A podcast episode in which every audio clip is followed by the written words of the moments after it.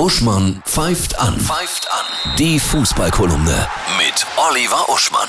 Hallo Oliver, ich grüße dich. Hallo Annette. Das wird ein Spiel am Sonntag, Finale. Champions League.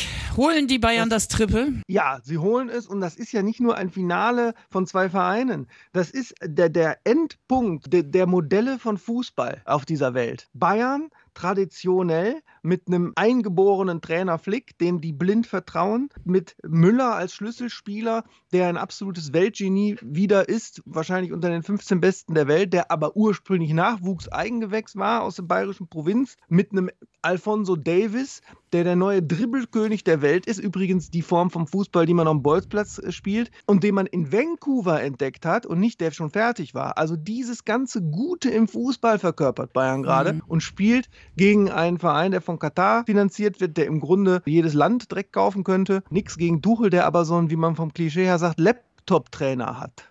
Da stehen also wirklich zwei Modelle von Fußball im Finale. Aber die haben ja auch Topspieler, ne? Saint-Germain, ne? Also, ja, natürlich. Ich meine, das mhm. wird spannend, weil die haben ja, also Saint-Germain hat ja äh, Angriffsreihe Di Maria, Neymar, Mbappé, das ist natürlich, also mehr Abteilung Attacke geht ja gar nicht. Aber Bayern hat dieses Momentum jetzt auf seiner Seite. Und vor allem Bayern hat ja auch spieltraditionell. Überleg mal, die haben, die spielen Fußball mit einem Mittelstürmer.